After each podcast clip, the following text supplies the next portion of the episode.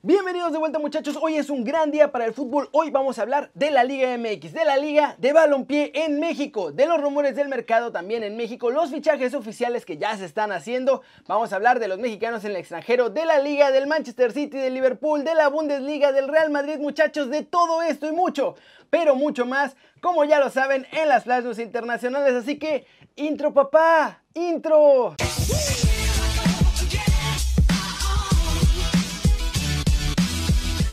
Arranquemos con noticias de la Liga del Balompié Mexicano porque van llegando nuevos equipos y parece que esta liga es la que va a rescatar algunas franquicias tradicionales de México. Y es que tras las desapariciones de equipos populares en México, la Liga de Balompié está abriendo las puertas, muchachos, para que puedan mantener el fútbol de primera división para sus aficiones. Ahora, ya hubo una junta oficial en la que se detallaron las 19 franquicias que están confirmadas para esta temporada debut de la nueva Liga de Balompié. Estas son el Acapulco FC, Alacranes de Durango, Ángeles Sud FC, Morelia, Atlético Jalisco, Colima, Córdoba FC, Ecatepec, Faisanes de Yucatán, Halcones de Zapopan, Jesús María, Lobos WAP, Puerto Vallarta, CF Zaragoza, CD McAllister, CR San José, Los Cabos, Tabasco y Jalapa. Obviamente la lista de equipos que destacan son Morelia, que revive la tradición de los Ates, pues se trata del Atlético de Morelia muy popular antes de que se transformaran en monarcas. Por otro lado, luego de todas las tranzas que le hicieron a los lobos en la Liga MX y que los obligaron a vender su franquicia a lo que ahora es el FC Juárez, el cuadro universitario va a revivir en esta liga alternativa que tendremos en México. La marca Keuka ya es oficial, va a ser la que se encargue de vestir a los 26 equipos de la liga y a ser una marca mexicana, va a ser la encargada de hacer los balones. Así que para los que preguntaron, la Liga de Balompié sigue y con fuerza. En septiembre vamos a ver el nacimiento ya de este proyecto y ojalá que pueda ayudar a mejorar todo el fútbol mexicano, no solo esta liga. Siguiente noticia.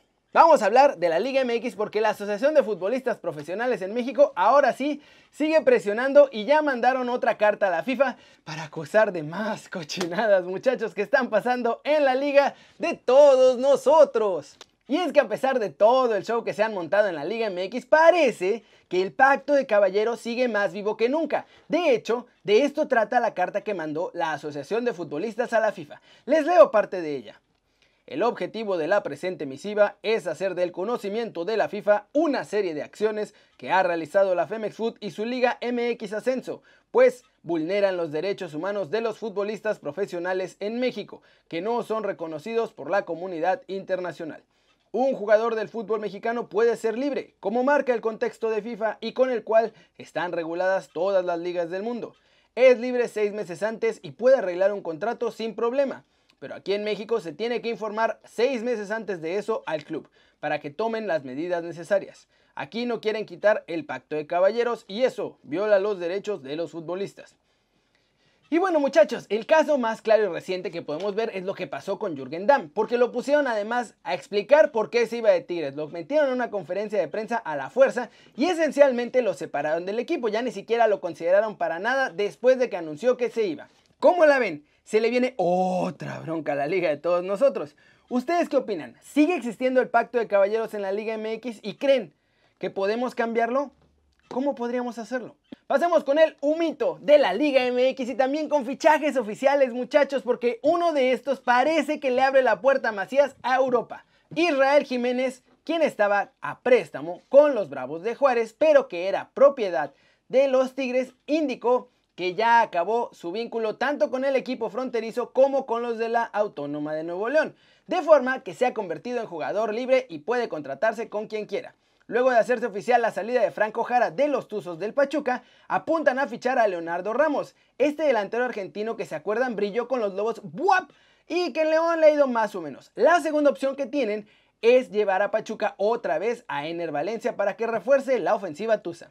Sebastián Vegas 23 añitos de edad mi muchacho, llegó en 2016, este chileno ha llegado a un acuerdo con el equipo de los Rayados de Monterrey donde jugará el torneo de apertura 2020 de la Liga MX. Atlas y Tigres harán intercambio de estampitas muchachos y es que Ulises Cardona está empacando ya, está a nada de llegar a la Autónoma de Nuevo León, mientras que mis rojinegros van a recibir a cambio a Jason Lukumi. Buen cambio para mi Atlas. De acuerdo con el diario Olé de Argentina, Pumas preguntó por los servicios del portero argentino Franco Armani, que está en River, pero parece muy difícil que llegue a la UNAM porque no hay dinero suficiente para poder hacer este fichaje. Chivas Hoy es oficial que Ángel Saldívar es refuerzo para la apertura 2020, por lo que el delantero no saldrá prestado a ningún equipo. Esto abre la puerta de salida para José Juan Macías porque ya tienen listo a su relevo ahí en Verde Valle. ¿Cómo la ven muchachos? Así las cosas en la liga de todos nosotros. Ya tenemos varias contrataciones oficiales y varios intercambios que están a nada, a una firma de hacerse realidad. Vámonos con noticias de los mexicanos en el extranjero porque los rumores de su futuro se siguen moviendo muchachos y otro mexicano seleccionado apunta para ir a la MLS. Javier Aguirre ya entró en el corazón muchachos de todos allá en el Leganés y es por eso que en el cuadro pepinero ya están trabajando en su renovación. Pues recordemos que solo tiene contrato hasta el final de la temporada. La directiva ha hecho público su deseo de que el Vasco siga con ellos más allá de este ciclo, pero también tuvieron que confesar que cada que le preguntan a Javier Aguirre, él les dice que por ahora solo se concentra en las jornadas que restan de la temporada y ya después van a ver qué hacen, si se queda o se va. Eso sí, si el Leganés no logra mantener la categoría, parece muy difícil que Javier Aguirre continúe al frente del equipo. La MLS sigue cazando talento mexicano muchachos para poder vender boletos, pues hay mucha afición paisana en el país del norte. Ahora la nueva franquicia del Austin FC en Texas está lleno de mexicanos, obviamente, y tienen en la mira a Héctor Moreno. De acuerdo con los reportes, Héctor ya quiere dar el siguiente paso en su carrera, salir de Qatar, y la MLS parece un buen destino para él. Esta no es la primera vez que Moreno y la MLS coquetean. Acuérdense que antes el Galaxy ya casi lo firmaba, también el Inter de Miami estuvo interesado y ahora pues podría ser que la tercera sea la vencida para que Héctor Moreno llegue a la Major League Soccer. ¿Cómo la ven? ¿Será que ahora sí veremos a Héctor Moreno en la MLS? ¿Eso creen que afectará a su nivel? Sobre todo con el Tri, ya vemos que luego no rinden igual cuando están en la liga vecina. Díganme ustedes qué opinan. Flash News, Carlos Salcedo de los Tigres de la Autónoma de Nuevo León reveló que fue asaltado muchachos, fue perjudicado por un robo a mano armada. El jugador hizo pública toda esta información en sus redes sociales y dio detalles de lo ocurrido. De acuerdo con Sky Sports, Usman Dembélé podría ir a préstamo con el Liverpool, pues no ha rendido muy bien con el Barcelona y así podrían evitar su sueldo por lo menos una temporada. Juan Manuel Lillo dejó este viernes su puesto como entrenador del Qingdao Huangjai de la Liga China y podría acompañar a Pep Guardiola como técnico asistente en el Manchester City en lugar de Mikel Arteta que se fue al Arsenal. El diario alemán Bild afirma que el Madrid llegó a poner 80 millones sobre la mesa del Bayer Leverkusen para fichar a Kai Havertz y dejarlo además una temporada cedido ahí. La oferta fue rechazada porque quieren por lo menos 100 millones por el joven alemán. José Mourinho llevó a Cristiano Ronaldo al borde de las lágrimas porque en la Copa del Rey lo regañó por no perseguir a los rivales. CR7 casi llora diciendo que hacía lo mejor que podía y aún así no era suficientemente bueno para Don Mo. Esto lo reveló Tony Cross. Comienza la negociación para renovar a Leo Messi en Barcelona, muchachos. Josep María Bartomeu quiere asegurarse que el 10 Blaugrana no se vaya a salir del Camp Nou el próximo verano. El Barcelona confirmó también un reporte sobre su última sesión de entrenamiento y es que Leo Messi precisamente tiene una contractura en el cuádriceps derecho. Se espera que el capitán vuelva a unirse al grupo en los próximos días y no saben, la verdad, si va a estar listo para el primer partido del regreso de la liga.